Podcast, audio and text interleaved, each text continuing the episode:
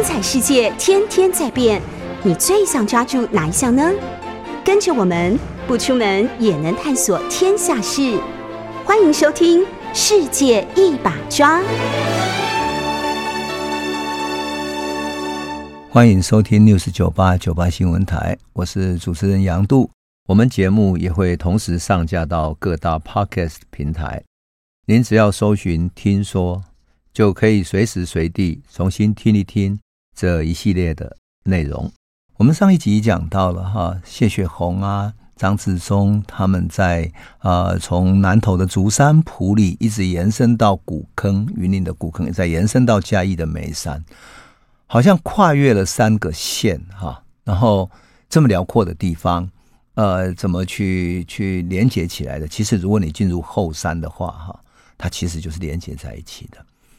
我记得有一年八八风灾之后，哈，我去呃去这里踏查，我想要去阿里山帮助他们嘛，所以我就进入了这条道路。我从眉山进去，然后想要看这条道路是怎么走的。果然，从那里连接到古坑，然后走着山路，哈，非常幽静，非常漂亮。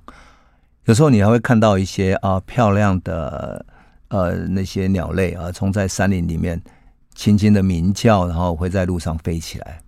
所以那是一条很少人走的路，可是真的很漂亮。他在我们上一集谈到说二二八事件的时候，这条道路其实也是谢雪红的逃亡路线。那当然也是简吉和张志忠，也就是这些日据时期抗日的。农民运动领袖啊，后来在二二八的时候把群众组织起来，本来想要把眉山、把竹山这整个连接起来，变成一个基地，在山中的武装基地啊。那么可惜后来当然就很快被破获，然后没有能够建立基地。但是我必须讲的就是说，讲到这个故事的时候，就有朋友会问我说：“哎，那二八之后台湾？”真的有建立想要建立武装基地吗？其实是有的。呃，前不久我们看到的电影重映是《悲情城市》啊，《悲情城市》今年重映，因为它已经跨越了三十三年了，所以它做了数位版的修复，让里面原来比较暗的或者受到损害的一些嗯一些镜头啦，或者那个胶卷哈修复好了，然后做数位重映这样。我特别去看了，那跟三十三年前的看的感觉完全不一样。有什么不一样呢？内心很感触，因为三十三年前，坦白讲，《悲情城市》所描述的整个事件啊，特别是通过呃陈松勇所演的这个林家，他作为老大演的林家这个家族，以及梁朝伟所演的这个最小的老四啊，这个兄弟里面的老四林文清啊。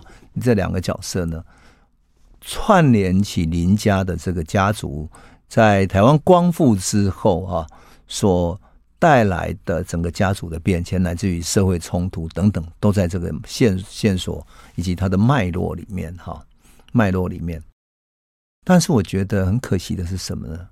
我们在看《悲情城市》的时候，其实它的历史跟人物是很立体的、很丰富的。我们看到了这个林家。啊，在台湾光复之后，试着跟大陆的一些呃商人，特别是上海来的商人，乃至于福州来的商人等等，去做生意、做贸易，呃，当然也有做一些黑道的什么走私啊等等的，就这些事情是是勾连在一起的，而不是说单一的啊单一的那种，就是台湾都是受害者的这样的角色，所以。我觉得哈，一九四五到一九四七年，特别二二八乃至于二二八之后的整个历史，在我们现在，特别是悲情城市三十三年之后，我觉得都被简化了，简化成为什么？就像样板戏一样，就像我们去看那个返校，看流麻沟哈，里面的台湾人都变成一种平面化的样板戏一样的人物，年轻的。然后无知的知识分子，啊，爱读书，有理想，所以就是很典型现在文青的那个样子哦。所以对未来有梦想，然后读书，谈民主，谈理念等等。然后到最后呢，啊，怎么就被抓去杀了？就因为他们参加读书会这样。好像原来充满了生命力，甚至于充满了想要去改变时代的那些台湾人，充满了行动力的台湾人的生命形象，在后来的电影里面消失了。反而当我看到《悲情城市》的时候，特别感慨，因为哎，原来《悲情城市》描写的更为深入。我记得一九八九年啊，《悲情城市》得到威尼斯影展的奖项的时候，侯孝贤他们在那边，然后那时候我还在呃《中时晚报》嘛。当一名记者，那侯孝贤他们的电影公司就说，可能新闻局想要剪他们的片子，所以请一些媒体的朋友啊，包括我《中时晚报》的同事啊、总编啊等等，一起去看。看完之后，他就说，可能被剪的片段是国军在山上镇压啊，镇压那些知识分子，特别是呃在山上开垦的知识分子的那些影像，因为就直接是枪杀，然后。就是对着人枪杀，甚至于人在逃亡的时候从背后枪杀等等，就是国军的镇压，那个场面很残酷，这是一个。那第二个部分是，呃，本省人在二二八的时候，哈，有点像穿的像日本浪人那样的衣服，哈，甚至于穿着日本军服的一些年轻人，哈，台湾人，然后在车上拦截许多人，拦截了之后呢，要他讲出你是台湾人。啊、你要讲台湾话，就是讲闽南话，要不然你就讲日语。就所以每个人被逼迫要讲日语。那在那个场景里面，也有许多的外省人，因为他不会讲，就被被打杀了，就死在了路边，或者甚至于在嗯悲情城市里面，有许多人被打了受伤，送进他们家族开的医院里面去。所以其实它的历史是立体的，是有对应关系的，而不是只有单一的。好像台湾人都是被迫害的，因为你的历史总是有因有果，它是应该连接在一起的，而不是只有单一的一种面向。好像只有一方一直都是受迫害的，一方都是压迫者，然后仿佛历史就只有这样，没有一点历史去改变历史的动能，仿佛台湾人就连去改变历史的那种企图心都没有，并非如此。所以我觉得，我看《悲情城市》三十三年后重看。就觉得很有意思。我当年看的时候呢，只想到一件事情，就是赶快发个稿子，然后在嗯报纸上帮悲情城市讲话，希望他不要被新闻局剪掉那些片子、那些敏感的片段。所以我就在《中时晚报》写了一个一版头题。哇，那一版头题太震撼了，因为当时只有几家报纸嘛。那晚报的头题一出来之后，新闻局跳脚说：“怎么这样子啊？对着我们干这样？”我们就说新闻局如此的野蛮，那不了解电影艺术等等。后来当然啊，新闻局聘请了其他的外省的委员，然后就让他通过了哈，没有剪，一刀未剪的通过了。那我记得当时侯孝贤。回来台湾之后，还邀请了我们一些朋友啊，一起去吃饭办庆功宴。当时还有比如说，嗯，詹宏志啊、吴念真啊、侯孝贤等等的啊。那我的朋友像比如说黄建和啦，啊啊，演《恋恋风尘》的男主角叫王清文哈，也都是跟他们很熟的朋友嘛。那他们后来才跟我讲说，他曾经想要找我去参与演出一个角色，演出里面那种革命知识分子的角色。那因为我当时。你知道，一九八零年代台湾正是社会运动风起云涌的时代，所以我宁可去外面搞社会运动，也对这个啊，好像对电影没有那么大的兴趣。可是他们回来了，终究很开心嘛，我们就去吃饭喝酒，还跑去一个呃 KTV 唱歌。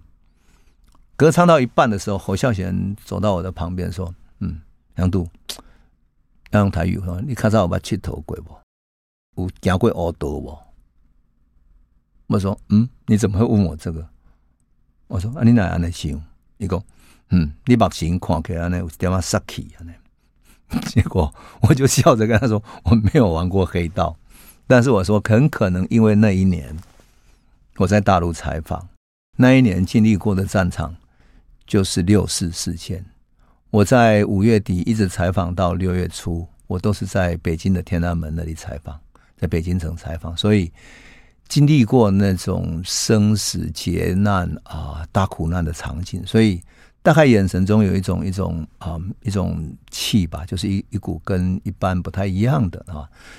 所以我觉得侯孝贤也是很敏锐啊，他就看到哎，你这个人眼神就不太一样，很有趣。好，这是后话了哈。但是我觉得我当年看电影的时候，只看到说，哎呀，希望哪一些片段不要被剪了哈。我倒是没有把它当成一部描述那个时代，通过一个家族想要去刻画一个时代的那样的一种一种啊、一个完整性的艺术作品来看待啊。当年真的是太希望帮他忙，所以就眼睛没有看到全局。三十三年后重看，然后再对比《悲情城市》之后的一些其他啊、描述二二八描述。白色恐怖时期的电影，你才会觉得它其实更全面，更全面的呈现什么？呈现一九四五年台湾光复之后，那么大陆来台湾接收的官员，乃至于说来台湾做生意的黑道白道，在台湾各个地方各个层面都存在。而那个时候，台湾的知识分子，也就是电影里面像詹宏志啦、啊、唐诺啦。张大春啊，等等这些人所演的这些知识分子的角色啊，都是那个时代知识分子的一种侧颜，他们的面容之一啊，哈。当然也有许许多多不同的知识分子的想法啊，但是也可以代表了当时一个时代的知识分子的心声，有不满，有追寻，有理想，也一起参加读书会学国语，然后一起聚会议论时政等等，最终。后来这些知识分子去加入了左翼，那么我觉得重看《悲情城市》那种感触，就是说一个历史曾经是这么立体的去被刻画出来啊，在政权交接的过程中，有各式各样的来自于各方的人跟台湾各方的人交汇，黑道对黑道的，生意人对生意人的，然后互相尔虞我诈。或者共同合作赚钱，或者因为有各种矛盾、利益冲突，互相杀伐等等的。他通过林家，特别是老大陈松勇所演的这个角色，把他刻画出来啊，把他刻画出来。那么，当然最后他被一枪给杀了哈，那个也是就是一个一个从来没有想到的，因为过去日本时代的黑道，也来自于黑道的做法，跟后来上海来的黑道又完全不一样啊。那就是代表两种文化的冲突，通过黑道来呈现。那乃至于说，嗯，电影里面林文清作为一个没有办法发出声音的按压者啊，按压者，那么他被强迫要什么？要说出说他是台湾人，讲台语。结果他按压的声音讲不清楚，因为他他是他就是受伤过后，他就没有办法讲话，也听不到，所以。他只能够用笔谈，在电影里面，他只能够笔谈。可他在车上被被穿着日本浪人服的呃群众报名给压制住的时候，哈，强迫他讲的时候，他居然用很暗哑的声音，然后几乎你看几年都没有发出声音的，从六岁之后几十年都没有发出声音的结果，他就发出说：“我嘛是台湾人。”那种被强迫讲出“哇哇哇我是台湾人”这样那种。很悲凉的、悲哀的一种一种像像悲嚎一样的声音，你会觉得那么悲惨，就是人被迫被迫要说出我是谁，我的身份认同是谁。但问题是他的声音不标准，所以他们都不相信他，说这个一定是阿松啊，然后要把他打死这样。结果就在快要打他的时候，还好他的朋友来了，救了他。救了他，说他是就是一个聋哑人，他不会讲，你这样强迫他干嘛干嘛呢？就这样解决了。但是多年后重新看到这一幕，内心真的有一种伤感。什么伤感呢？我们现在还有多少人？还有多少人被政治正确强迫的说我是台湾人呢？当说出我是台湾人变成一种。政治正确的时候，在现代，每一个人的认同能够被尊重吗？或者有更多的跟政治无关的人，也被政治强迫着必须说我是台湾人，我认同台湾等等的，这不就是现在的一个写照吗？所以我觉得侯孝贤仿佛三十三年前拍出了一个预示的，好像预告了未来台湾的一种历史的隐喻，历史的隐喻。那么，另外一个对《悲情城市》最感触的是，事实上，《悲情城市》在电影里面啊，他通过了林文清跟宽美，就是梁朝伟跟辛淑芬嘛，这两个非常棒的角色啊，两个人的结婚，他们是在二二八之后开始恋爱，然后结婚啊，结婚的那个仪式，当然在宣传上被宣传说，因为李天禄的指导，所以是非常传统的、有仪式性的一种婚礼啊。可是结婚之后，他们生下小孩。他们依然在赞助宽美的哥哥，因为宽美的哥哥在二二八之后加入了游击队。什么游击队呢？就是在陆窟那里建立了一个武装基地。我想讲的就是，我们对台湾在二二八之后到白色恐怖之间，其实我们缺少一个连贯性的叙述。我们总是说二二八之后所有的知识分子都被杀了，然后被屠杀得很惨，所有精英都不见了。其实。并非如此，因为二二八的二十一师所能够穿越过的时候，所能够杀害的人，确实是有一些人被杀害，但是他们的数目是有限的。为什么有限？因为二十一师不认识台湾嘛，他根本不知道谁是谁，甚至有误杀，比如说张七郎被别人陷害，然后被误杀等等，都非常之之悲惨可怜。那么到底谁才是正确的？等等，谁也不知道，因为二十一师过后，就整个就是一个镇压嘛。但是关键在于，台湾的知识分子、台湾的反抗者，你会因此就结束了吗？你被镇压过后，你难道内心不会不平？你难道不会想要把这个政权扳倒吗？你难道不会想要被帮自己那些被杀害的亲人来报仇吗？当然会啊，这是人性的正常。所以二二八之后，许多台湾知识分子为了反抗国民政府，他们称之为。这个国民政府叫白色祖国，他们想要看见的是，原来还有另外一个中国，就是跟白色的中国国民政府对抗的是一个红色中国，就是中共地下党、中国共产党。所以很多知识分子就投入了对抗国民党的战斗。很多人当然就说现在的共产党做得不好，所以说啊，投入中共地下党是一件羞辱的事情等等。可是你回到那个时空里面，作为在延安地区在农村地区打游击，帮穷人寻找生命出路的共产党，可是非常具有理想性的。正如同二二八之后的台湾年轻知识分子加入了左翼，也是加入了反抗，而他们的理想就是我们在台湾的反抗者，就是谢雪红跟张志忠他们身上所看见的，张志忠所组的叫。台湾自治联军，而谢雪红所组的叫台湾民主联军。民主自治其实就是当时台湾知识分子对国民政府所提出来的真正的要求，最大的两个诉求。而知识分子为了追寻这两个诉求，投身到地下革命去，投身到游击战去，投身到啊、呃、反抗等等的。就是因为这样的理想，所以我们不能用今天的对于中国共产党的所有概念来看待当年的反抗者。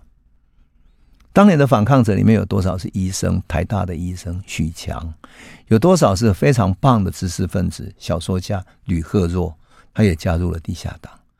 吕赫若在我的心目中，他是台湾文学作家第一人。我说他可能就是台湾的鲁迅。那么细腻的文笔，那么能够描述台湾风土民情，乃至于描述人性的这样的一个小说作家啊，而且那么有想象力，那么有创造力一个作家。二二八之后，他宁可放下，他非常会弹钢琴，他甚至于李贺若，甚至于会唱歌剧，到日本留学，学会了歌剧，学会了钢琴等等的，被称为台湾第一才子。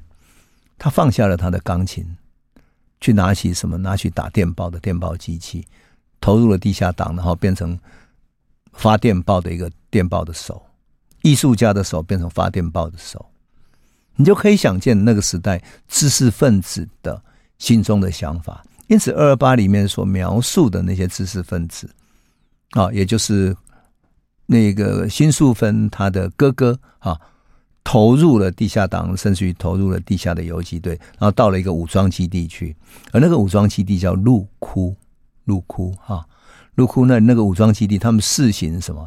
试行建立一个公社，在那里一起耕作，然后在田里面耕田哈，犁田，然后过着农村的生活，希望在这里建立他们共同生活、互相照顾的一个新的公社，正如同中共在延安所做的一样，他们希望建立一个属于台湾人民的台湾知识分子的一个共同生活的公社，一个理想主义的社会。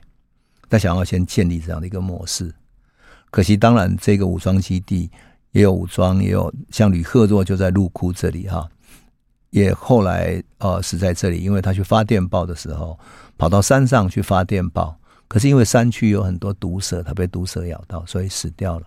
这是吕赫若比较特殊的遭遇，我觉得吕赫若都还可以另外写一部电影，写一部长篇的小说哈。好，那这是当然有一个作家叫蓝伯洲，在这一方面写了很多了。但是我想讲的就是说，二二八的时候啊，事情并没有结束，而是从二二八延伸到了白色恐怖时期，有那么多的知识分子投入了反抗的运动，而这种投入呢，事实上在白色恐怖时期才是真正被镇压的人。那么，在悲情城市里面，它的时间是延续的，它的复杂性是延续的。那个就是我们讲到了谢雪红被通缉去逃亡了之后，谢雪红走掉了，但是张志忠、简吉等等这些人留在了台湾，带领起来反抗，而这个反抗的历史是延续的，在悲情城市里面被描述了出来。他们是红色的台湾青年，而这段历史是被。被忽略掉了，就是在悲情城市之后，几乎没有人再去描述了，仿佛白色恐怖就变成是对于二二八的镇压的延续而已。这个就是我重看悲情城市的时候，感到非常可惜，好像历史被简化了，复杂的人性、丰富的生命，那么曲折、那么具有理想性的反抗历史就被 delete 掉了，就被忽略掉了，多么可惜呢？当然，我趁着讲谢雪红、讲竹林事件的时候，先讲这一段。我是觉得，呃，我想要跟我们的朋友来分享，因为历史，我们读历史是要看见历史背后的丰富性，看见它的人性，看见它复杂的层面，从而在里面学习到真正历史以及人性可能在大历史里面所能够改变的时候，能够致力于奉献的地方。欢迎收听 News 九八九八新闻台，我是主持人杨度。我们刚刚讲到了悲情城市，我想也就是因为讲到谢雪红嘛，所以我就把故事延伸出来，延伸到谢雪红在二二八的时候逃亡过竹林，逃了亡到呃竹山那边去啊。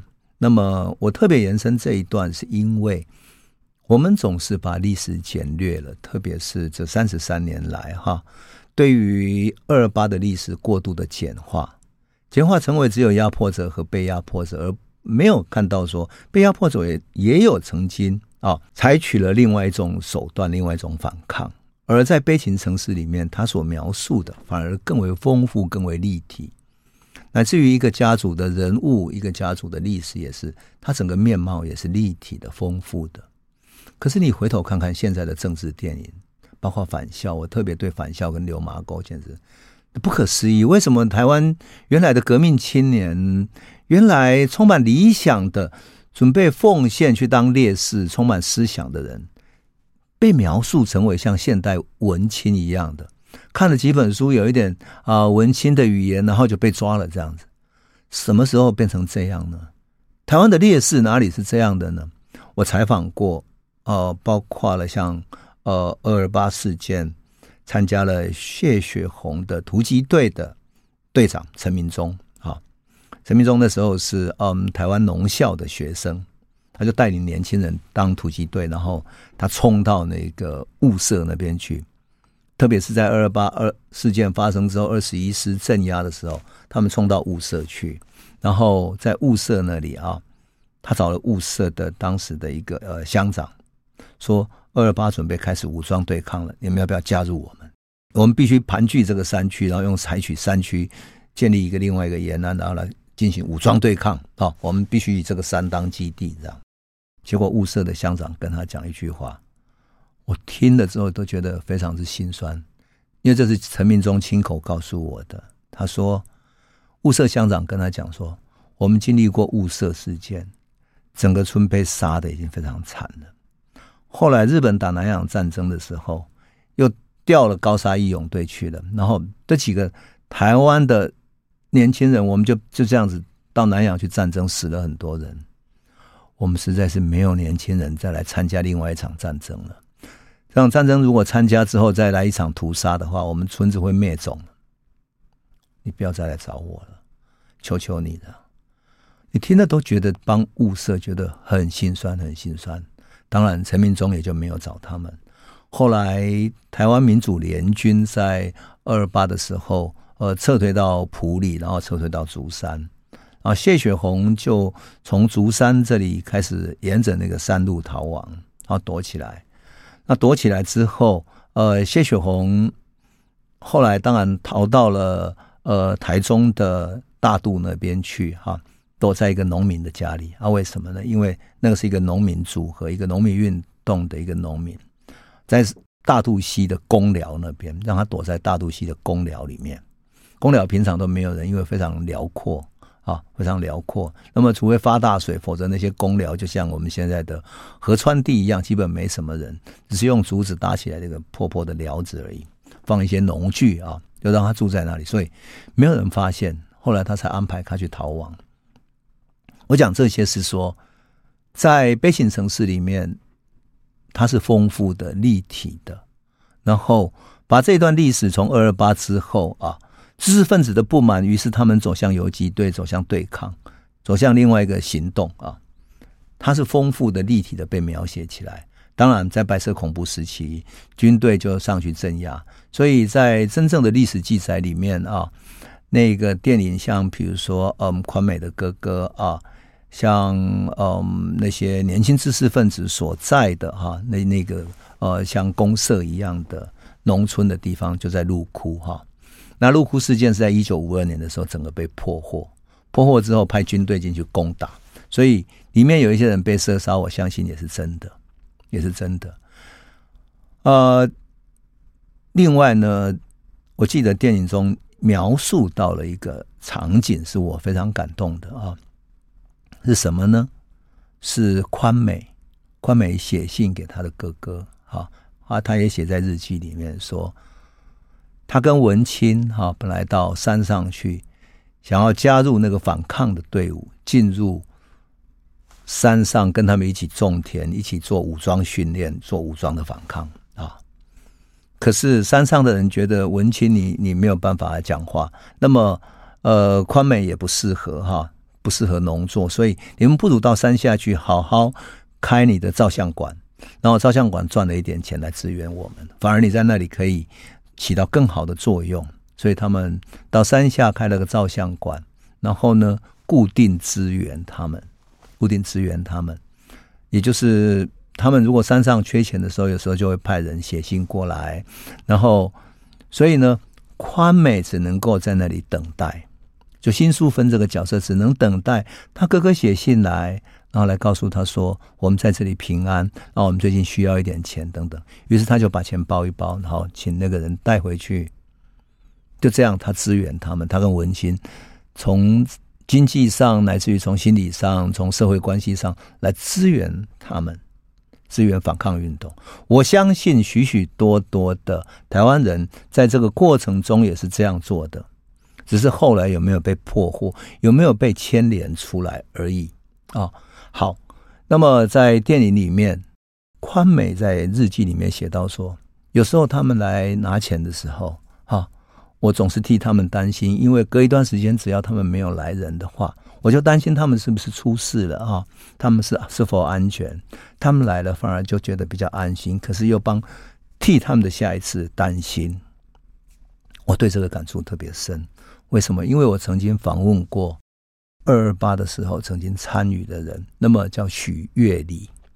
许月里呢是呃日据时期就加入了公运，哈，他年轻时候是一个无政府主义者，那么参与了公运，也参与了爱爱寮去对于台北的那些穷困人的照顾。就台北有许多啊、街头的游民哈，乃至于说呃无人照顾或者被弃养的女婴等等。好，讲弃养女婴是因为嗯，日据时期很多重男轻女嘛，啊，贫穷的人家生了女婴，觉得没有用了，就送给人家养，或者甚至于把它卖掉啊，卖掉当养女等等的。所以这些无政府主义者觉得这样子对女婴太过不公平了，所以乃至于被弃养的孩子，他就特别去照顾他们。那许月里就参与了这样的无政府主义的工作，啊，也参与了他们的行动，乃至于剧场的演出啊。好。那么像这样的一个角色啊，许月里，他在二二八的时候就也参与了。二二八之后呢，同时参加农民运动的剪辑哈，农民日据时期农民运动领袖剪辑，我们以后会讲到。那么剪辑曾经来找过许月里，找许月里说什么？他说：“我们最近我们山上的那个呃，他在帮忙建立一个山地委员会，准备在山上建立基地，我们需要一些钱，麻烦你帮忙筹钱。”剪辑交代完之后就走了，可是到了约定的几天之后的时间，剪辑居然没有来拿钱，所以许月里就非常担心。他说：“到底他怎么没有来呢？不是约好了吗？”这样忐忑了好几天之后，他才从其他地方探听到说，他们真的出事了。那在一九四九年的时候，就是白色恐怖开始了，开始大逮捕了。所以许月里那种。你知道我我曾经采访过他的时候，他已经很老了啊，八十几岁，快九十了。然后他跟我讲的时候，还像一个一个那个时候像一个一个他的少女时代，他的青春时代，那么忐忑不安的说：“哎，阿杜啊，阿杜啊，我把这个事情讲出来没关系吧？他们不会再来算账吧？”我说：“不会了，这事情都过去，而且那是已经两千年之后了啊，就二十一世纪的不会了。”那么。他讲完之后，他说：“哎，我那时候啊，天天在那里等啊等的。我看到他的眼神啊，好像回到他的青春时期，对于革命奉献，然后筹了一笔钱，希望能够做一点他理想中的事情。可惜事情没有办成，那么遗憾，那么伤感啊。然后他坐在那个小小的椅子上，然后在回忆这件事情，对我来讲，真的印象深刻。”所以，当我看到电影里面宽美的在写着他的日记，讲到他哥哥等着哥哥派人来的那一幕，我总是会想起许月里跟我讲过的他在等待剪辑哈，那那样的一种场景，那样的一幕啊。所以，我觉得这样的历史其实是嗯，对于悲情城市来讲有相对的真实性，也就是那个时代的一种人的心情，一个女性的心情。这个也是说《悲情城市》多年之后啊，特别让我触动的地方。好，我们先休息一下，那么回头再来继续讲故事喽。欢迎收听 News 九八世界一把抓，我是主持人杨度。我们节目也会同时上架到各大 Podcast 平台，您只要搜寻“听说”，就可以随时随地重新听一听这一系列的内容。我们本来想要讲的是谢雪红跟竹林事件的关系，哈。那我本来想讲竹林事件，想不到从谢雪红讲竹林事件，哇，就是我的脑袋一发不可收拾的谈起了谢雪红跟二二八之后的台湾，乃至于谈起了呃悲情城市，特别是讲到悲情城市，因为悲情城市才刚刚在院线上面重新上映过嘛，哈，我想我们的朋友一定印象深刻哈，那。被宣传为说一个台湾人一生中必须看的一部电影，可是你知道吗？这部电影重新上映的时候，许多独派的人是非常不爽的。我就曾经看到有一个评论说：“悲情城市怎么会去同情那些人呢？同情什么人？同情那些到山上打游击，他们不都是左派的吗？都是共产党的吗？那凭什么我们要去用悲情城市这样的电影去同情这些人？好像这些人就是该杀。”可是，如果我们把它回到当年的历史情境底下，你会看见这些人其实都是在日据时期就进行反抗的知识分子。举例来讲，剪辑跟张治中都是日据时期农民运动的领袖，他带领农民起来反抗。那二二八的时候，为什么会是他们出头？因为日本人走了嘛。真正能够让日本人走了之后，在权力真空的状态底下，让台湾安定下来的，当然不会是跟日本人一起做事的走狗。他们欺负老百姓，已经让大家非常瞧不起，所以一定是日据时期这些敢跟日本人对抗的民间的领袖，他带起头来了，成为地方的领袖。那二二八的时候，社会一片混乱之中，大家一定会找套狼，就是谁出来领导我们，于是就会找到这些人，找到这些人。那么谢雪红也好，简吉也好，其实都是有脉络可循的，也就是历史是有脉络的，而不是单一的。好像凭空出现一个文青自己读读书就被抓了这样。而现在我们对于二二八也好，对于这一整段历史的叙述，往往是缺少脉络的，缺少脉络。我们没有看到这些知识分子从日据时期就开始反抗。那正如同我刚刚讲到的许月里啊。许月里，他是一个年少时候是一个无政府主义者，他也曾经参加过剧场的演出，民风剧团。因为当时的无政府主义相信，通过剧场可以影响更多的人，更多的不能读书的人，而剧场是直接演出，直接跟你讲故事，通过故事来感动你，感动群众，然后鼓舞群众起来参与他们的运动，所以。许月里也参与过剧场的演出。你要说今天的文青有多么多么厉害，其实许月里在日据时期所做的一点都不逊色。他所参与的社会运动，甚至于远比现在啊更为激烈。因为日本人的统治下，他们的呃被镇压的后果是更为严重的。那是多么勇敢的一个少女。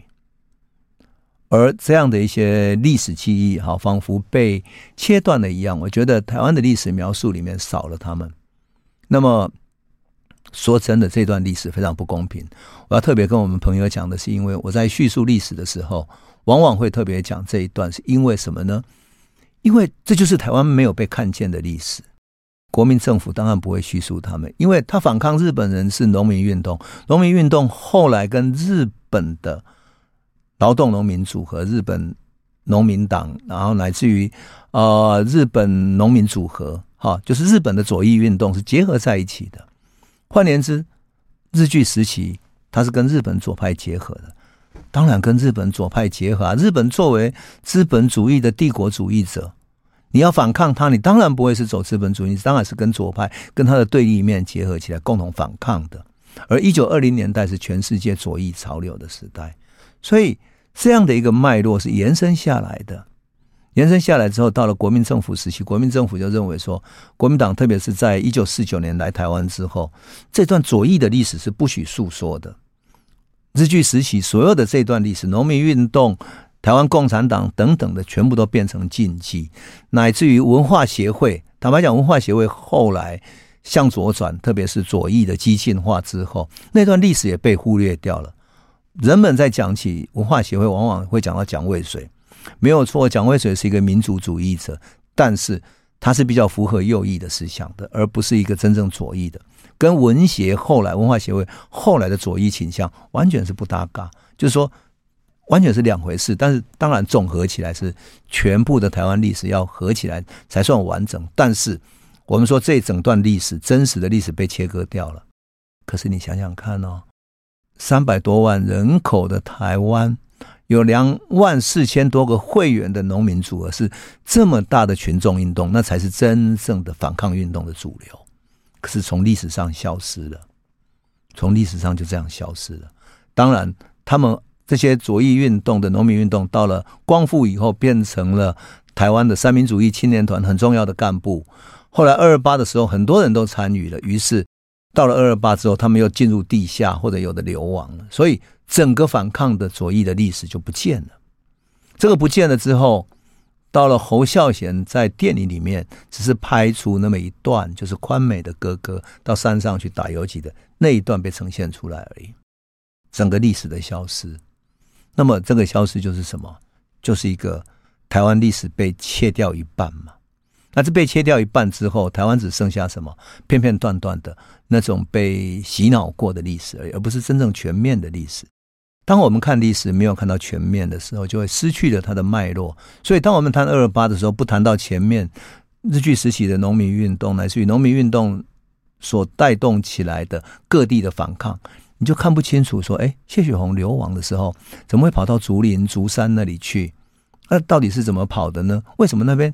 你跑到一个农民家里去，农民就会帮你吗？你都没有脉络啊，对不对？所以这个就是我们看台湾历史的时候要看清楚的脉络，而那个脉络是一步一步往前走的。当然，这个脉络我们下一次再来更完整的讲竹林事件的时候会讲清楚。那我想，我今天我既然都放手去讲悲情城市，那就放心的讲，把它讲完吧。那么，当做我们这个节目的特别篇好了，讲到这一段，然后延伸的一个特别篇。我觉得特别有意思的是什么呢？是看到这个电影里面最后一幕的时候，那一幕是什么？就是整个游击组织，就是整个陆库被破获了之后，文清和宽美，宽美的哥哥是在游击队里面的，是在陆库武装基地里面的成员，所以。他们也被牵连了。他们作为财政的支持者，牵连到的人，文清知道他要被逮捕了，他知道他跑不掉了。他的哥哥他们也都被杀了，他们知道他跑不掉了啊。那怎么办？他想要逃亡。他整理行李，整理好了之后，他穿的干干净净的衣服，然后带着孩子，带着孩子。我觉得侯孝贤安排这个孩子特别有意思，为什么？那是有深意的。他们两个从二二八之后才结婚，结婚之后那个小孩，你看要在一年多之后才会生下小孩，而那个时候小孩一岁多，也就是他跟白色恐怖时期那个陆库事件的时间线是连接在一起的。你看到那个小孩的年龄，你就知道那个时间线是连接，大概什么时候发生的，而不是被认为说啊，那个就是二二八事件的镇压，不是，那是白色恐怖时期一个陆库武装基地的一个故事的缩影。好，就这样子，他梁朝伟带着辛淑芬，然后穿的整整齐齐站在车站那一幕啊，真是我常常朋友说哇，那一幕把他们拍的真美。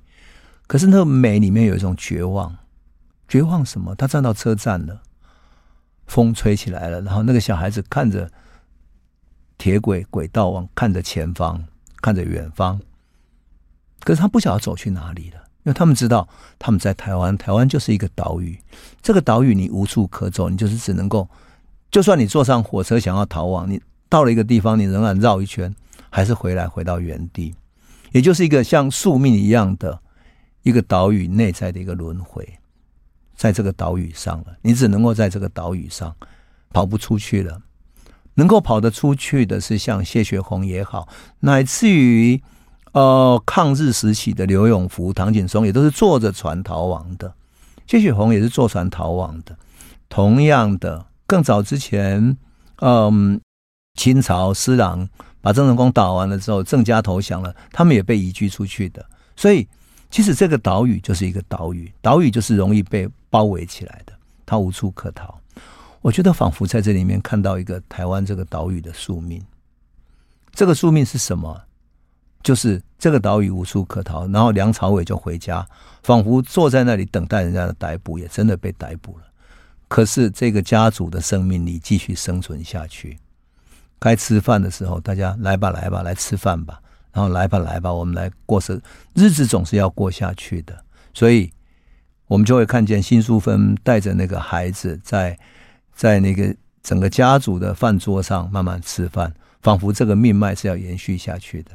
我觉得《悲情城市》仿佛是一个更完整的、更立体的，不只是一部艺术作品，而是一个台湾人的心灵史卷，或者说台湾人命运的一种隐喻，一个象征的一个完整的隐喻。